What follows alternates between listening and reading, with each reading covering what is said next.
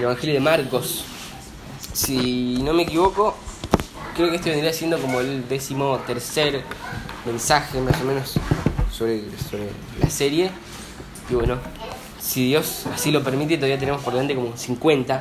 Así que, por lo pronto, bueno, continuamos exactamente donde nos habíamos quedado hace dos domingos, comenzando por el capítulo 4. Marcos 4, del versículo 1, y vamos a leer hasta el versículo 20.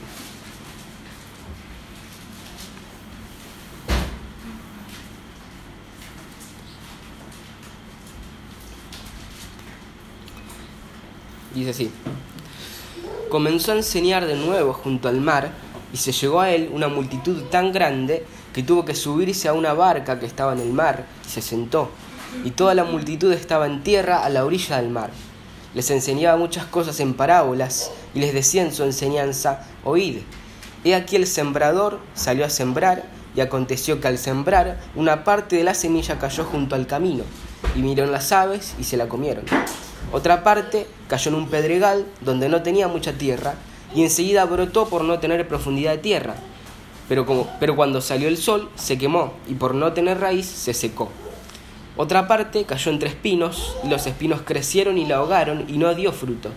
Y otras semillas cayeron en buena tierra y creciendo y desarrollándose dieron fruto y produjeron unas a treinta, otras a sesenta y otras a ciento por uno. Y él decía, el que tiene oídos para oír, que oiga. Cuando se, eh, cuando se quedó solo, sus seguidores, junto con los doce, le preguntaron sobre las parábolas, y les decía, a vosotros os ha sido dado el misterio del reino de Dios, pero los que están afuera reciben todo en parábolas, para que viendo vean, pero no perciban, y oyendo oigan, pero no entiendan, no sea que se conviertan y sean perdonados. Y les dijo, ¿no entendéis esta parábola? ¿Cómo pues comprenderéis todas las parábolas? El sembrador siembra la palabra, y estos que están junto al camino donde se siembra la palabra, son aquellos que, en cuanto la oyen, al instante viene Satanás y se lleva la palabra que ha sembrado en ellos. Y de igual manera, estos en que se sembró la semilla en pedregales son los que al oír la palabra enseguida la reciben con gozo, pero no tienen raíz profunda en sí mismos, sino que solo son temporales. Entonces cuando viene la aflicción o la persecución por causa de la palabra, enseguida tropiezan y caen. Otros son aquellos en los que se sembró la semilla entre los espinos. Estos son los que han oído la palabra, pero las preocupaciones del mundo y el engaño de las riquezas y los deseos de las demás cosas entran y ahogan la palabra y se vuelve estéril y otros son aquellos en los que se sembró la semilla en tierra buena, los cuales oyen la palabra, la aceptan y dan fruto, unos a 30, otros a 60 y otros a 100 por uno. Bueno, lo que tenemos acá es una parábola, obviamente, la parábola del sembrador y su interpretación, su, explicación. Y lo primero que tenemos que tener en cuenta para verla es este concepto que, que es mencionado del misterio del reino de Dios que es revelado en ella. Pero antes para poner un poco de, contexto, recordemos qué es lo que nosotros veníamos viendo desde antes. ¿sí? Recordemos que desde hace varias semanas ya estamos como subiendo eh, una pendiente, en que todo se va incrementando progresivamente. La, la popularidad del Señor se va incrementando, las multitudes son cada vez más masivas, sus demostraciones de autoridad y de poder también son cada vez más intensas, más grandiosas. La polarización entre los que están dentro y los que están afuera también va en aumento. De hecho, este es uno de los grandes puntos de, esta sección, ¿no? Lo vimos, eh, digamos, entre las multitudes y sus discípulos hace algunas semanas, eh, el contraste que había entre las multitudes y sus verdaderos discípulos. Lo vimos la última vez también en esa intercalación donde el Señor nos enseña quién es la verdadera familia de Dios al hacer un contraste entre sus parientes que no creían en Él y también haciendo un contraste con la historia intercalada, eh, digamos, de los que en ese punto llegarían a representar el epítome de la incredulidad y de la dureza de corazón que son los fariseos, ¿sí? que, como recordarán, aún con toda la revelación del Espíritu Santo de que Jesús en efecto era el Hijo de Dios, que Jesús era el Cristo enfrente de sus ojos, ellos lo rechazaron ¿sí? y le atribuyeron todas estas demostraciones de poder, de autoridad, que estaban hechas por el Espíritu Santo a Satanás. Le atribuyeron la maravillosa obra de Dios a Satanás, ¿sí? sentenciando así de manera definitiva, digamos, su propia condenación, porque según el mismo Señor Jesús, tal rechazo a toda la, evidencia del Espíritu Santo no tiene jamás perdón. ¿sí? Y a partir de acá, ya no iban a poder seguir escuchando acerca de este misterio del reino, ¿sí? Eso es lo que habíamos estado viendo la última vez. Y según Mateo, este episodio que estamos viendo ahora sucede el mismo día, ¿sí? Estas parábolas que voy a contar en esta sección, de las cuales la primera es la, palabra, la parábola del sembrador, la cual vamos a estar meditando ahora, sucede el mismo día en el cual los fariseos habían rechazado de manera definitiva la obra de, Dios en, Cristo Jesús, ¿sí? Al blasfemar. Eh, en contra del Espíritu Santo. Así que ahora, digamos, después de ese suceso, lo que tenemos es a Jesús junto al mar. Nuevamente están presentes las multitudes, que son, como decía recién, cada vez más grandes. Anteriormente lo habíamos visto enseñar a las orillas del mar y vimos cómo le había indicado a sus discípulos que preparasen una barca y que la tengan lista por si en algún momento se llegaba a balanzar sobre él la multitud, tenía hacia dónde ir. Ahora directamente él ya está en la barca en el mar y ahí él está enseñando en la barca en el agua y la gente está en la orilla. ¿sí? Dice, comenzó a enseñar de nuevo junto al mar, versículo 1. Y se llegó a él una multitud tan grande que tuvo que subirse una barca que estaba en el mar. Y se sentó y toda la multitud estaba en tierra a la orilla del mar. ¿sí? Y después les dice, después dice, les enseñaba muchas cosas en parábolas, ¿sí? Y es acá donde él comienza a enseñar en, parábolas. Este es el punto, digamos, ¿sí? Eh, y todo esto está totalmente conectado con el pasaje, con el pasaje anterior, sigue la línea de este que es uno de los puntos principales de la sección, uno de los puntos de esta sección, digamos, es el tema de los que están dentro y los que están fuera, si, recordamos, ¿no? Y en este, digamos, y en el pasaje anterior se acaba de delimitar de una manera concluyente, de una manera definitiva, de qué lado estaban los fariseos, ¿sí? Y ahora, al hablar en parábolas, el que Jesús hable en parábolas implica un juicio para aquellos que lo habían rechazado, ¿sí? para aquellos que no habían aceptado quién era realmente el Señor Jesús, aún digamos en contra de toda la evidencia manifestada en el Espíritu Santo. ¿sí? Y a la vez, las parábolas también eran sabiduría para aquellos que sí habían reconocido y que sí habían aceptado quién era Él. Entonces, Él comienza a hablar del reino de Dios por medio de parábolas en este momento. Y después de que cuenta esta, la del sembrador, los discípulos van confundidos a preguntarle qué significa la parábola y también a preguntarle por qué había empezado a enseñar en parábolas, porque antes había dicho todo claramente. ¿sí? Eh, en el pasaje paralelo de Mateo, Mateo 13:10 dice así, y acercándose los discípulos le dijeron, ¿por qué les hablas en parábolas? ¿Sí? Y en nuestro texto, en el versículo 10, dice, cuando se quedó solo, sus seguidores, junto a los doce, le preguntaban sobre las parábolas, ¿sí? Y la respuesta de Jesús es esta. Y les decía, a vosotros os ha sido dado el misterio del reino de Dios, pero a los que están afuera recibirán, los que están afuera reciben todo en parábolas, ¿sí? Entonces, el punto era que Dios ha escogido a, a unos para revelarles los misterios de Dios y a otros, los que están fuera, ¿sí? Que acá en este contexto inmediato son los fariseos, van a recibir todo en parábolas. ¿Para qué? Bueno, desde el versículo 11 lo dice. Para que viendo vean, pero no perciban, y oyendo oigan, pero no entiendan, no sea que se conviertan y sean perdonados. ¿sí? Esta es una cita del profeta Isaías, y ya en Marcos nos queda bastante claro lo que el Señor está diciendo, pero Mateo es más exacto con la cita. Mateo, en el pasaje paralelo, dice que ellos los fariseos, los de afuera, estaban cumpliendo una profecía y después hace la cita, ¿sí? Dice, y en ellos se cumple la profecía de Isaías que dice, al oír oiréis y no entenderéis, y viendo veréis y no percibiréis, porque el corazón de este pueblo se ha vuelto insensible, y con dificultad oyen con sus oídos, y sus ojos se han cerrado. No sea que vean con los ojos y oigan con los oídos, y entiendan con el corazón, y se convierta, y yo los sane. Pero dichosos vuestros ojos porque ven y vuestros oídos porque oyen, porque en verdad os digo que muchos profetas y justos desearon ver lo que vosotros veis y no lo vieron, y oír lo que vosotros oís y no lo oyeron. ¿Sí?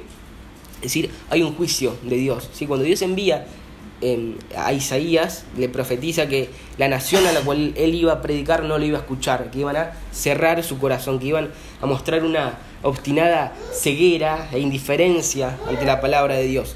Y lo que está diciendo Jesús acá es que eso mismo que ocurrió en los tiempos de Isaías con esta nación y estaba ocurriendo en ese momento con los fariseos.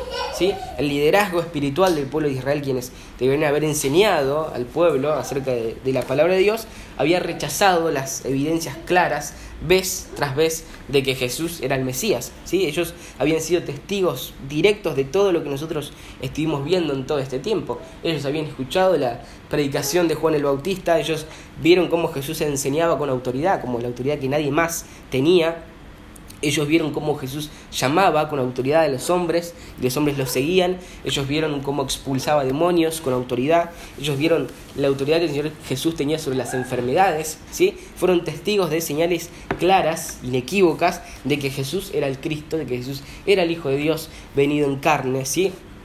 Y así es como ellos finalmente llegan a la cúspide de su dureza, de su incredulidad.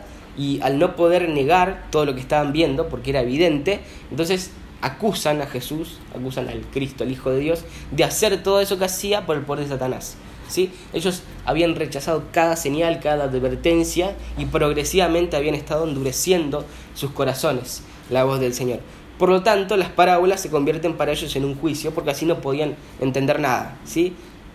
Así oirían las enseñanzas de Jesús, los misterios que él iba a revelar a los suyos sobre el reino de Dios, pero no lo entenderían. ¿sí? Ellos verían, pero no percibirían lo que el Señor estaba enseñando a través de, las parábolas. Sin embargo, para los de dentro, para sus verdaderos seguidores, el misterio es revelado. ¿sí? El contexto bíblico, cada vez que se, o casi cada vez que se habla de, de, misterio, se está refiriendo a algo que antes había permanecido oculto y que en ese momento es revelado y que de no ser por la intervención de Dios no se hubiera dado a conocer. ¿sí? Que la revelación de cómo es, de cómo funciona el reino de Dios, eh, se ha dado a conocer en parábolas, era entonces un juicio para los incrédulos, los que habían endurecido su corazón y habían rechazado todas las señales de Dios. Eh, digamos, eh, esta es una manera en que se manifiesta cómo el Señor Jesús los había entregado a, su propia dureza, ¿sí? para que caminen libremente por la senda de la incredulidad que con tanta obstinación habían insistido en permanecer, ¿sí? para que esos que ante cada rechazo, del, digamos, de, para que cada, eh, ante cada señal del Espíritu eh, que rechazaban, endurecían cada vez más su corazón, continúen tranquilamente por la senda que finalmente desemboca en la condenación. ¿sí? Para los de dentro, sin embargo, significa la revelación del misterio que antes había estado velado. De hecho, ellos, aunque no entendieron a la primera, tampoco no entendieron cuando Jesús contó la parábola, el Señor después se las explica. ¿sí? A ellos les fue revelado el misterio eh, como a nosotros, ¿sí? porque tal vez hubiera sido hermoso coincidir en el, en el momento histórico y en el lugar geográfico y estar ahí y ser testigos del momento más trascendental de la historia de la humanidad, estar ahí y ser testigos del momento más único, más singular de la historia del universo, cuando Jesús tomó un cuerpo de hombre y de carne y hueso igual al nuestro y caminó entre nosotros, sin dudas hubiera sido hermoso estar ahí presente en algunos de esos pocos momentos apacibles que el Señor tuvo con sus seguidores y escuchar sus incomparablemente sabias enseñanzas, estar ahí con Él, como veíamos caminando por los, por los campos de cebada o sentados en la orilla del mar de Galilea y escuchar sus enseñanzas, nosotros no coincidimos en tiempo y, en lugar con la primera venida del Señor, pero sin embargo el misterio se nos ha sido revelado igual, ¿sí? porque tenemos la escritura, ¿sí? en la Biblia se nos revela con un maravilloso detalle todo acerca del reino de Dios, acerca de nuestro pecado, acerca de nuestra verdadera condición, acerca de Jesucristo, acerca de la salvación, acerca de la obra de gracia en la cruz, ¿sí? acerca de lo que el Señor nos pide de nuestras vidas. Pedro, en su, en su segunda carta, en un determinado momento menciona, él recuerda eh, uno de los momentos más maravillosos, una de las experiencias más maravillosas que seguramente él vivió estando con el Señor Jesús, que fue la transfiguración. Él recuerda eso, pero enseguida les dice a su audiencia, y así tenemos la palabra profética más segura, a la cual hacéis bien en prestar atención como una lámpara que brilla en el lugar oscuro, hasta el día en que despunte, eh, hasta que el día despunte y el lucero de la mañana aparezca en vuestros corazones. ¿sí? Él está hablando de las escrituras. Eh, acababa de mencionar lo que él había visto con sus propios ojos pero sin embargo dice que la escritura es la palabra profética más segura. Y nosotros la tenemos, ¿sí? ahí tenemos el testimonio, ahí tenemos la revelación del misterio del reino de Dios, ¿sí? de las, digamos, igual de culpables que los pueblos antiguos en los tiempos de Isaías, igual de culpables que los fariseos son los hombres que hoy rechazan esta revelación del misterio del reino de Dios que está revelada en la escritura. ¿sí? De la misma manera nosotros nos endurecemos ante cada rechazo.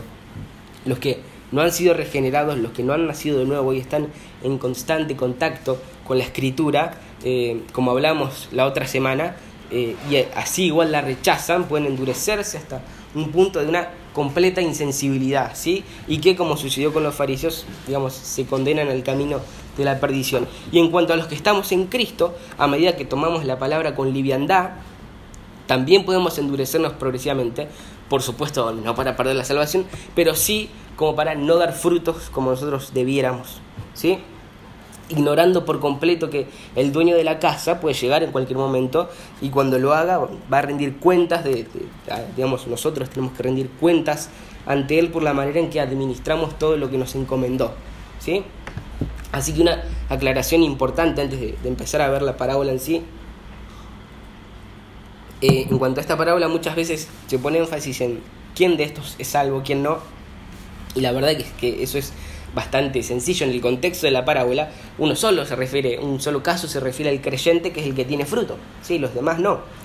Y si ven uno de los puntos de la sección es esto de la polarización entre los de dentro y los de fuera, el propósito de la parábola tiene más que ver con eh, la manera en que se responde a la palabra de Dios, o las diferentes maneras de responder a la palabra de Dios. Entonces, si bien en un sentido estricto los primeros tres casos se refieren a no creyentes, nosotros vamos a ver eh, la manera de responder a la palabra que se describe en cada caso y de cada uno vamos a extraer aplicaciones en cuanto a estas formas de responder a la palabra de Dios, ¿sí? que en cierta medida son maneras en las que nosotros podríamos estar respondiendo. ¿sí? La manera, porque la manera en que respondemos a la palabra es de suma importancia, ¿sí? y esto digamos, se ve con mucha claridad en esta parábola del sembrador, donde podemos ver cuatro tipos de corazones, cuatro tipos de suelos que responden de diferentes maneras a la misma palabra. ¿sí? Entonces es un excelente texto para la exhortación para nosotros, para el autoexamen y para pensar sinceramente eh, cuál es la manera en que nosotros estamos respondiendo a la palabra de Dios. Si estamos respondiendo con un corazón endurecido o si estamos respondiendo en, respondiendo en obediencia y en aceptación. ¿sí? Dios, el Dios soberano, creador y dueño del universo, el Rey de Reyes, el Señor de Señores, eh, el Dios por quien estamos reunidos en este momento, el Dios que nos eligió y por medio de su Hijo nos redimió y nos salvó, el Dios al cual estamos cantando recién algunas alabanzas, ese mismo Dios es quien nos habla por medio de su palabra, que son las escrituras, que es la Biblia. ¿sí? Nos ha hablado antes, nos habla ahora por este mismo texto, hoy de hecho, y lo va a seguir haciendo. ¿sí? Y su palabra no es simple información, su palabra no es eh, solamente para saber algo nuevo, sino que su palabra requiere algo, su palabra requiere de nosotros una respuesta, y no cualquier respuesta, sino que requiere una respuesta correcta y adecuada como debe ser ante Él. ¿sí? Así que ahora eh, examinemos juntos la parábola del sembrador para que nos enseñe precisamente a responder adecuadamente a la palabra de Dios. En primera instancia tenemos al sembrador, sea la persona que sale a sembrar una imagen muy habitual, muy cotidiana las personas de aquel momento, de aquel lugar.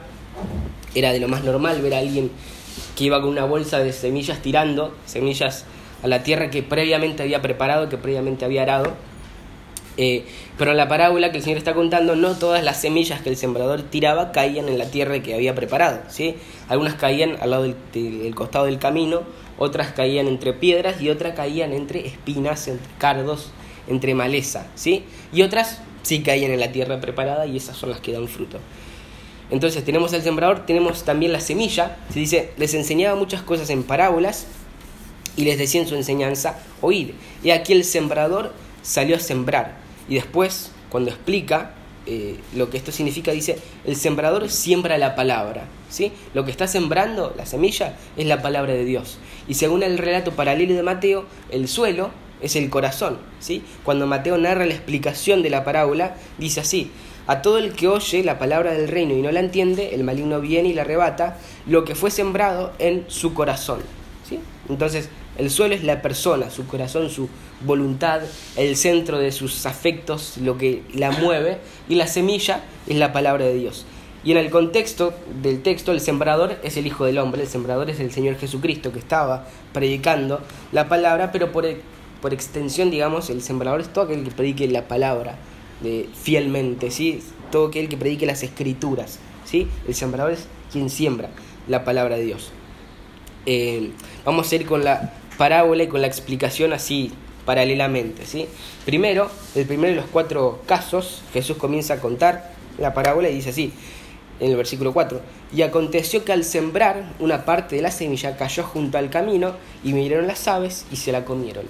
Y después, al explicarla, en el versículo 15 dice, y estos que están junto al camino donde se siembra la palabra son aquellos que en cuanto la oyen, al instante viene Satanás y se lleva la palabra que ha sido sembrada en ellos.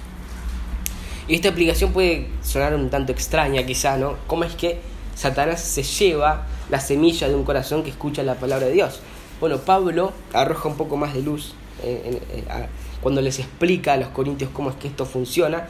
En 2 Corintios 4, 3 al 4 dice, y si todavía nuestro evangelio está velado, para los que se pierden está velado, los cuales el Dios de este mundo ha cegado el entendimiento de los incrédulos para que no vean el resplandor del evangelio y de la gloria de Cristo, que es la imagen de Dios. ¿Sí? Pablo estaba siendo acusado en este momento de predicar un mensaje anticuado que no estaba eh, eh, provocando eh, frutos, ¿sí? Entonces él quiere dejar algo bien claro, él quiere dejar en claro que el problema no está ni en el mensajero ni en el mensaje, sino que el problema, digamos, es una cuestión de suelo, ¿sí? En aquellos corazones endurecidos y obstinados que, que no quieren recibir el mensaje, no podía haber fruto, eso es lo que, lo que él quería que ellos sepan, ¿sí?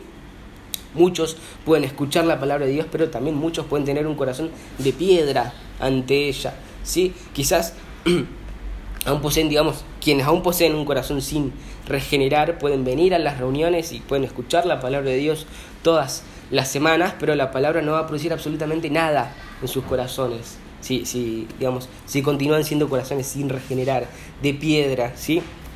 Si Dios no interviene para abrir sus ojos espirituales, para permitir el entendimiento, las personas pueden escuchar la palabra de Dios vez tras vez, pueden estar expuestos a la revelación del misterio del reino de Dios, pueden escuchar una y otra vez eh, quién es el Señor Jesucristo, qué es lo que Él hizo, pueden escuchar el maravilloso mensaje del Evangelio cada semana sin que les pase absolutamente nada, sin inmutarse, ¿sí? El mensaje más hermoso, más maravilloso, más movilizante, más conmovedor.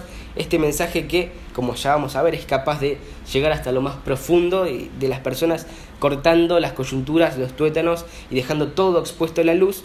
Este mensaje, este mensaje digamos que es glorioso porque es el punto donde eh, toda la gloria de Dios es manifestada, eh, es digamos el sol donde todos los rayos eh, se unen, digamos, este mensaje que nos muestra de la manera más perfecta y completa que nosotros podemos conocer a nuestro Dios, digamos, que nos muestra toda la gloria de Dios, todas sus perfecciones, todos sus atributos, este mensaje en donde están conjugados todos los atributos de Dios, este mensaje que revela el carácter de nuestro inefable Dios, este mensaje cuya consumación está guardando pacientemente toda la creación en este momento, puede ser proclamado día tras día a un corazón sin regenerar y es como si nada ocurriera, como si nada pasara, porque no pueden entender, ¿sí?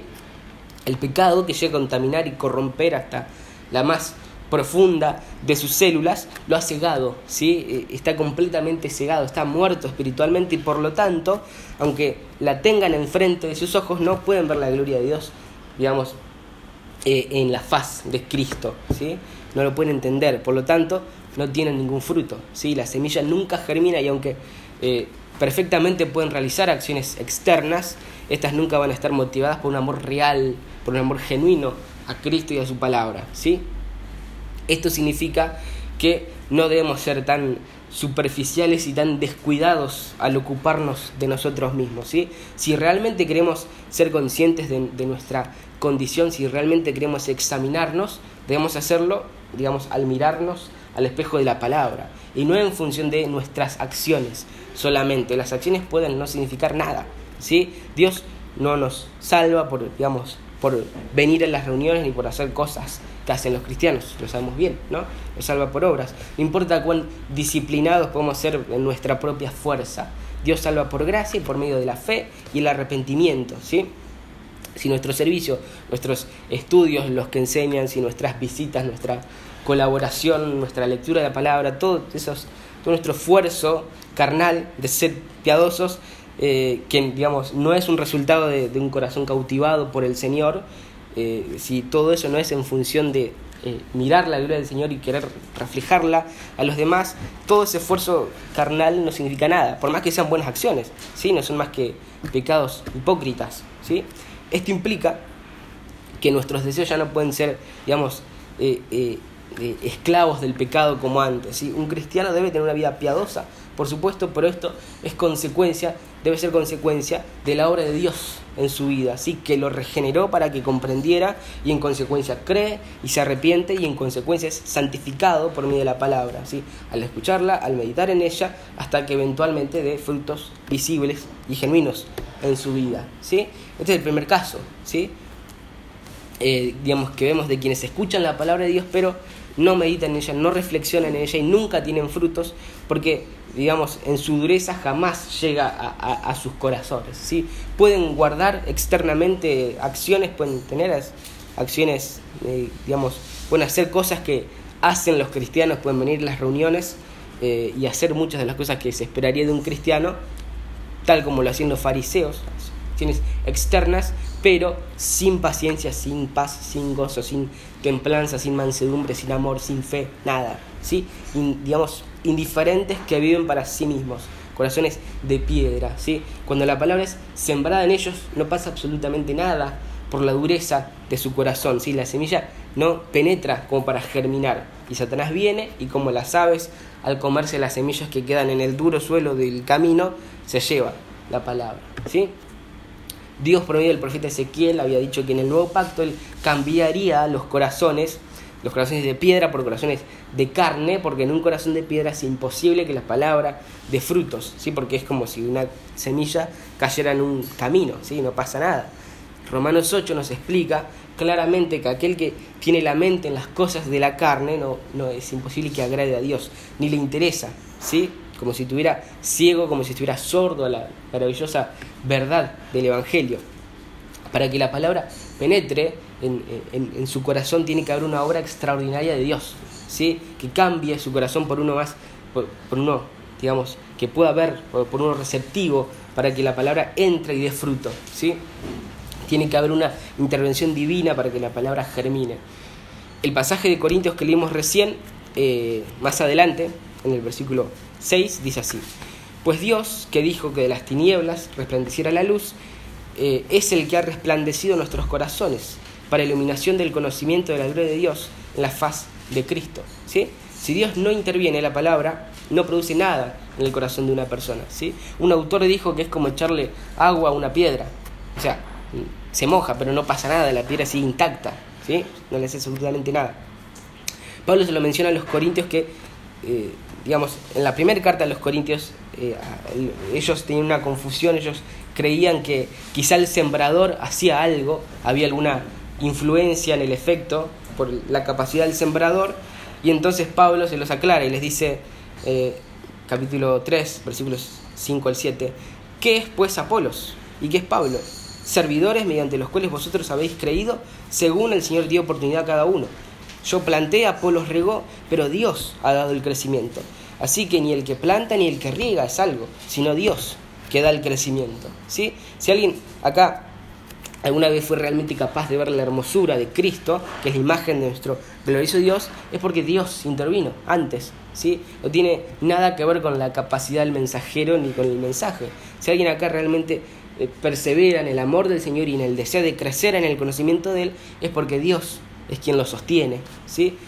En el principio el Señor dijo eh, que se haga la luz y la luz fue y ahora dice lo mismo a nuestros corazones. Y los que antes éramos ciegos nos volvemos capaces de ver la gloria de Dios resplandeciendo en Cristo. ¿sí? Nos volvemos capaces de comprender, digamos, que somos criaturas que han pecado contra eh, un Dios santo, eh, nos, volvemos capaces de ver que somos rebeldes que rechazaron a Dios y decidieron convertirse en sus propios señores, señores de sí mismos, ¿sí? seres que no pueden hacer lo bueno, que son egoístas, idólatras, adictos a los placeres carnales, ¿sí?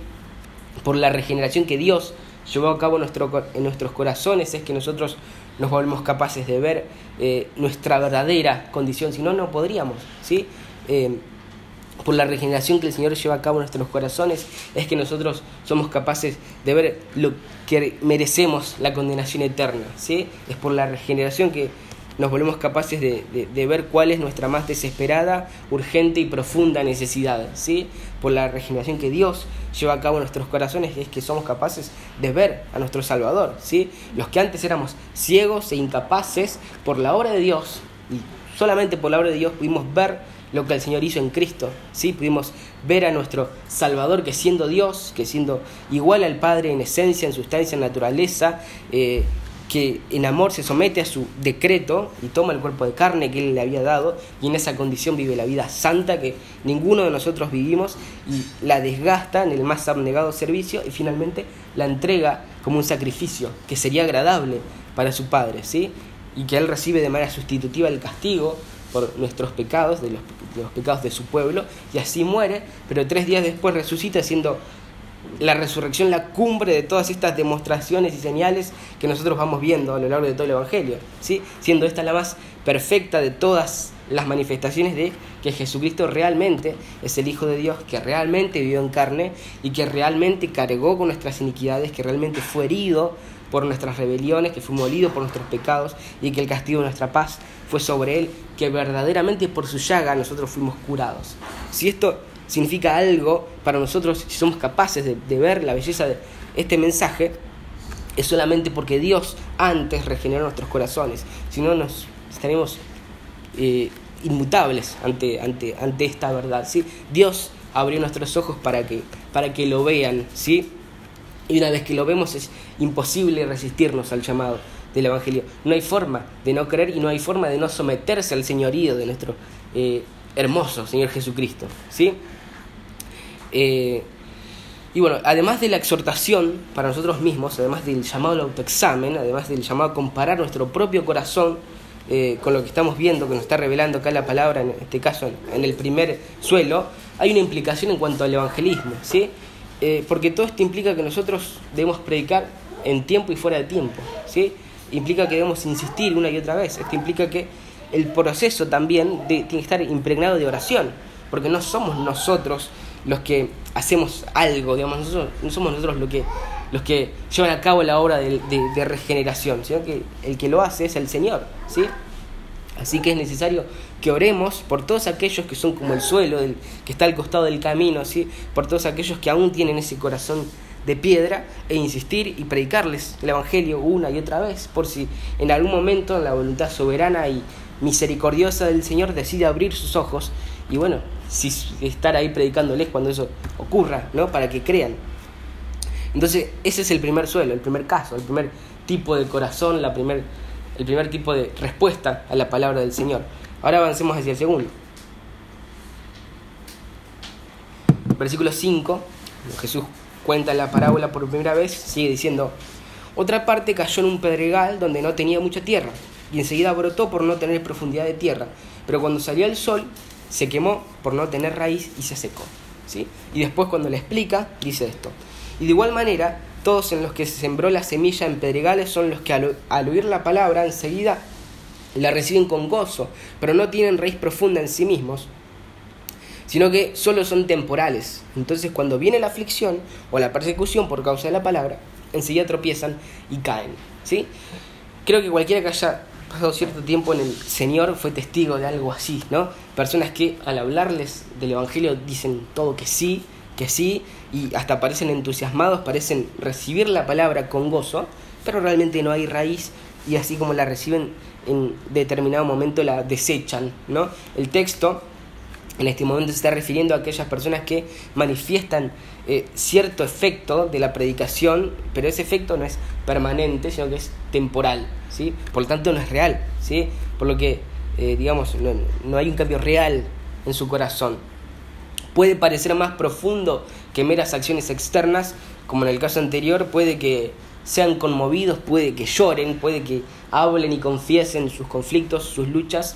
A veces, digamos, nosotros podemos ver ese tipo de señales en las personas que amamos y, nos entusiasmamos, pero tenemos que saber que no son señales determinantes. ¿sí? Es perfectamente posible que alguien manifieste aparentes frutos aparentes, muestras de arrepentimiento, aparentes muestras de entendimiento, aparentes muestras de crecimiento, pero que son solo eso, aparentes, ¿no? Y que sus corazones sigan sin regenerar, que no hayan nacido de nuevo, que continúen muertos en sus delitos y pecados, incapaces de hacer o, de escoger lo bueno, ¿sí? Que todavía continúen siendo hijos de ira, así aguardando el día de la condenación. Es posible que eh, alguien, digamos, aparentes ciertos efectos de, la, de la predicación, del contacto con la palabra de Dios, pero según la explicación del Señor Jesús, el fraude de su fe, digamos, queda manifestada cuando se da un momento en particular, que es cuando viene la aflicción y la persecución por causa de la palabra, ¿sí? Porque todavía, acorde a la naturaleza corrupta, acorde a un corazón ciego, se aman demasiado a sí mismos como para sufrir por Cristo, ¿sí? Porque todavía se aman demasiado a sí mismos como para tomar su cruz y morir a sí mismos cada día, ¿sí? Hay cierta parafernalia como respuesta a la predicación de la palabra, pero todo es aparente, nada es real. ¿sí? Eh, hay un autor que dice que no tienen mayor vida que una flor que es arrancada y que enseguida se marchita. ¿sí?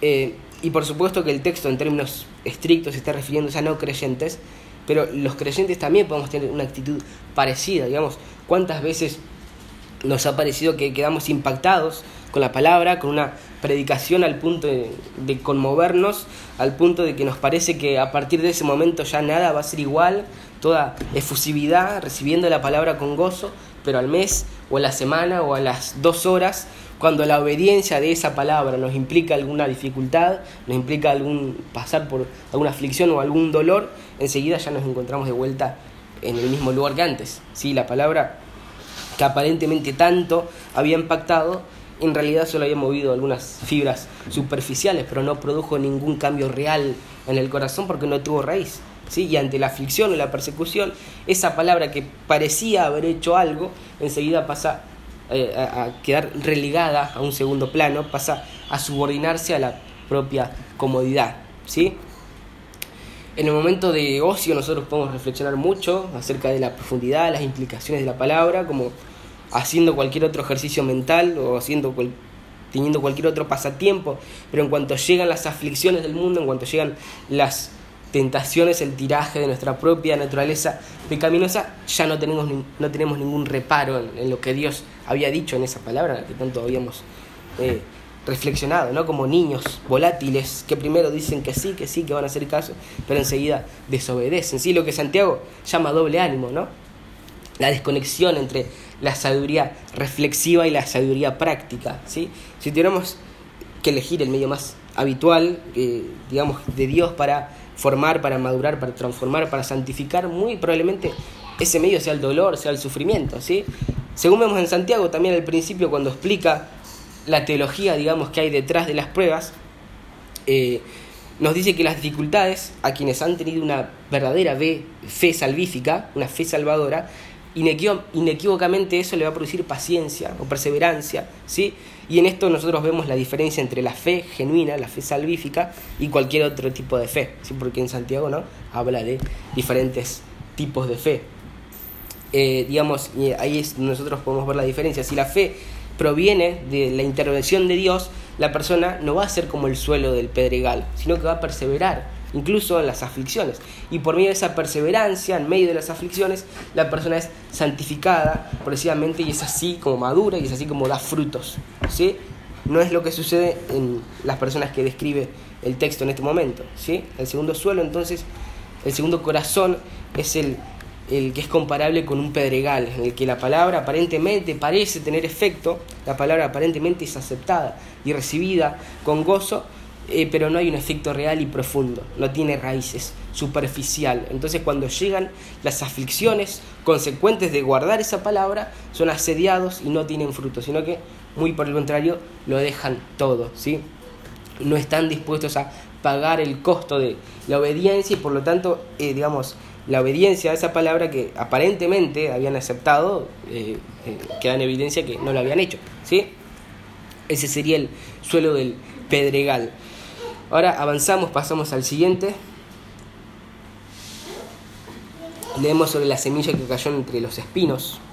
Eh, al contar la parábola por primera vez, versículo 7 dice, otra parte cayó entre espinos, y los espinos crecieron y la ahogaron, y no dio fruto. Y luego, al explicarla, versículos 18 y 19 dice, otros son aquellos en los que se sembró la semilla entre los espinos. Estos son los que no han oído la, los que han oído la palabra, perdón, pero las preocupaciones del mundo y el engaño de las riquezas y los deseos de las demás cosas entran y ahogan la palabra y se vuelve estéril. ¿sí? Es, digamos, esta muy sencillamente es la persona que escucha la palabra de Dios, que la recibe, pero que su corazón, sus deseos, sus anhelos, sus afectos están en el mundo, ¿sí? y en los placeres temporales, terrenales, ¿sí? Que escucha la palabra, pero su corazón está preocupado en el engaño a las riquezas, dice específicamente, ¿sí? persiguiendo las riquezas, buscando ahí seguridad, buscando ahí gozo, ¿sí? cuando bien dice el Señor, son un engaño. ¿sí? Eh, y si esto está como máxima prioridad, obviamente que nada que, que, se pueda entregar, digamos, en función de perseguir esa aparente seguridad, ese aparente gozo y placer eh, que da el dinero, le va a resultar demasiado costoso, incluso si implica ignorar las exigencias de la palabra, ¿sí? Pero, como dice la Biblia, ¿de qué sirve al hombre ganar el mundo si pierde su alma? ¿sí? La Biblia también dice que la vida del hombre no consiste en la abundancia de los bienes que posee, ¿sí? Si, digamos, sé muy bien que hay muchos de nosotros, que, muchos de nuestros hermanos que, que, que, desde una perspectiva carnal tienen muchos y buenos motivos para preocuparse, para ponerse ansiosos, para ponerse afanosos por lo que va a pasar mañana, por no llegar a fin de mes, por no llegar al sustento diario, eh, también es una realidad que desde una perspectiva espiritual hay enormes y lapidarias razones para descansar y para estar en paz. ¿sí? Porque cuando el Señor todavía caminaba en la tierra, se paró entre las multitudes que tenían estas mismas preocupaciones y les dijo, eh, ¿saben una cosa? Los gentiles son los que se preocupan por esas cosas, son los que tienen ese afán, pero no ustedes, porque su Padre es el creador, el todopoderoso, el sustentador de todas las cosas, y Él sabe que tienen necesidad, ¿sí? Eso es lo que dice la palabra. Ahora, el que nosotros realmente lo creamos implica algo, no es solo afirmar algo de palabra, no es simplemente información sin efecto.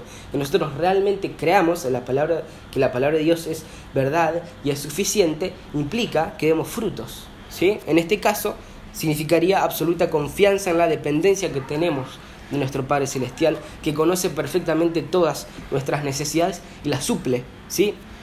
Yo no creo que Juan Cis, ¿dónde está? se pregunte, eh, bueno, esta noche iremos a comer o mañana almorzaremos. Él no sabe ni cómo sucede, solo sabe que dice am cuando tiene hambre y que la mamá o el papá le, le, dan para comer, ¿sí? porque su papá va a trabajar y provee para todas sus necesidades, para todo lo que él necesita. Eh, digamos, y la palabra también dice que si nosotros, siendo malos, damos a nuestros hijos lo que ellos necesitan, cuanto más nuestro Padre Celestial, ¿sí? Quienes fueron reconciliados por Dios en Cristo, también son adoptados y pasan a ser hijos de Dios, ¿sí? Él lo va a hacer, seguramente no como nosotros quisiéramos, como nosotros esperaríamos, sino que lo va a hacer según su voluntad, según Él quiera, pero en definitiva, como un amoroso Padre, Él va a proveer, ¿sí? Afirmar las verdades que nosotros vemos en la Biblia simplemente con la boca y nada más no sirve de nada. El propósito es que nosotros vivamos todo lo que acá está escrito. De hecho, eh, no es raro que nosotros afirmemos las diferentes doctrinas bíblicas, diferentes verdades, y en el día a día con nuestra propia vida la neguemos. ¿sí? Juan, en su primera carta, versículos 15 al 17, dice, no améis al mundo ni a las cosas que están en el mundo. Si alguno ama al mundo, el amor del Padre no está en él, porque todo el todo lo que hay en el mundo, la pasión de la carne, la pasión de los ojos, la arrogancia de la vida, no proviene del Padre, sino del mundo. Y el mundo pasa, y también sus pasiones, pero el que hace la voluntad de Dios permanece para siempre. Eh, Dios creó al ser humano y en primera instancia, al principio, está en una comunión perfecta con Él, bajo la obediencia de su palabra, Él les proveía todo lo necesario y ellos encontraban el verdadero gozo y la verdadera satisfacción en Él al principio, pero después vino la caída, ¿no?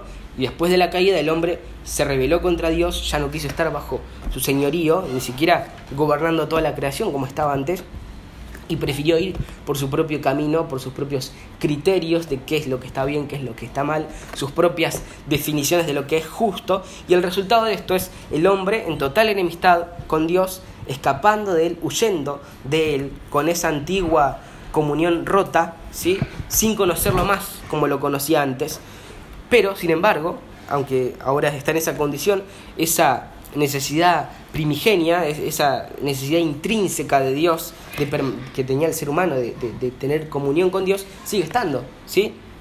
Pero como ahora no lo conoce ni lo desea, sino que por el contrario está enemistado, lo odia y huye de él, el ser humano comenzó a buscar sustitutos, ¿no? Comenzó a cavar para sí mismo cisternas rotas que para saciar su, su sed, ¿no?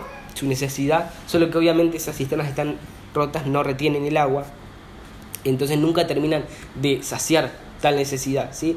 Esas cisternas rotas, esos ídolos, esos sustitutos defectuosos, comenzaron a hacer la plata, el poder, la comida, el entretenimiento, el sexo, etcétera, etcétera, etcétera. Todos nosotros buscamos placer para intentar llenar algo, ¿no? Y así es que el ser humano vive, ¿sí? Eh, impíamente, buscando ahí en todos esos lugares el, eh, encontrar gozo, sin tener en cuenta a Dios, ¿sí? Creyendo que todas esas cosas es lo único que hay e intentando eh, encontrar satisfacción en las, las cosas que ofrece el mundo, sin conocer a Dios, viviendo miserablemente mientras está bajo la ira de Dios, ¿sí? siendo merecedor del castigo de Dios.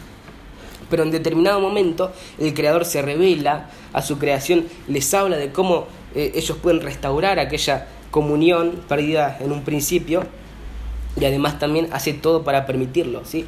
Por eso el creador ingresa a su creación, muere por un pueblo y abre sus ojos para que finalmente vean que todas esas cosas que ellos donde ellos buscaban gozo, plenitud, satisfacción, seguridad, placer, no son capaces de otorgar eso, ¿sí? Y la única manera en que pueden cobrar algo de sentido es si son subordinadas a la mayor necesidad que solamente satisfecha la comunión con él, ¿sí?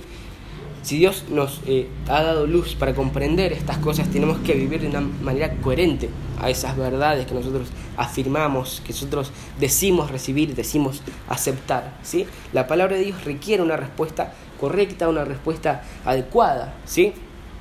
Eh, como vemos en el caso de la semilla que cae en tierra buena. ¿sí? Versículos 8 al 9. Y otras semillas cayeron en tierra, en buena tierra creciendo y desarrollándose, dieron fruto y produjeron unas a treinta, otras a sesenta y otras a ciento por uno. Y él decía, el que tiene oídos para oír, que oiga. después cuando le explica dice, y otros son aquellos que en que se sembró la semilla en tierra buena, los cuales oyen la palabra, la aceptan y dan fruto. Unos a treinta, otros a sesenta y otros a ciento por uno. ¿sí? Estos son los que oyen la palabra de Dios, la aceptan y dan fruto. ¿sí? Eso es lo que sí o sí tiene que suceder.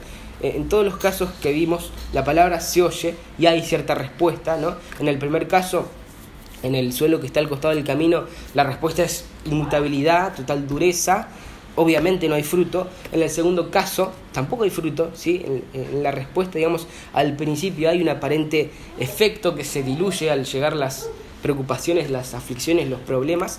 Y en el tercer caso, otra vez hay una aparente respuesta, pero los deseos, las pasiones del corazón realmente se encuentran en las cosas que el mundo ofrece. Entonces tampoco hay fruto.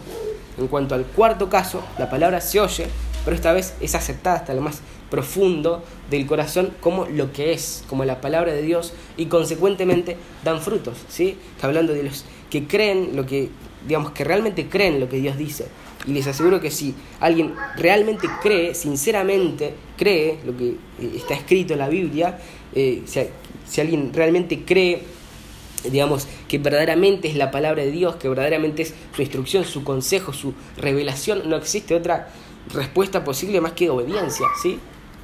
Y solamente así, digamos, eh, se van a manifestar verdaderos frutos Solo así se va a manifestar un verdadero amor por el Señor, una verdadera confianza, una verdadera dependencia, un verdadero y visible arrepentimiento, una verdadera y visible santidad y obediencia en nuestra vida. ¿sí? Lo que vendrían a ser verdaderos frutos.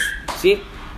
Este es el único caso en que la semilla realmente puede dar frutos porque no hay lugar en el corazón eh, para Dios y para el mundo. No hay digamos, sencillamente no lo hay, es lo que nos está diciendo el texto. No hay lugar para Dios y para la total indiferencia a su palabra, no hay lugar para Dios y para el temor al costo del discipulado, no hay lugar para Dios y los placeres eh, terrenales. ¿sí? En Primera de Tesalonicenses tenemos un ejemplo de cómo se ve una semilla que cae en buena tierra. Primera de Tesalonicenses 1, versículos 6 al 10 dice así.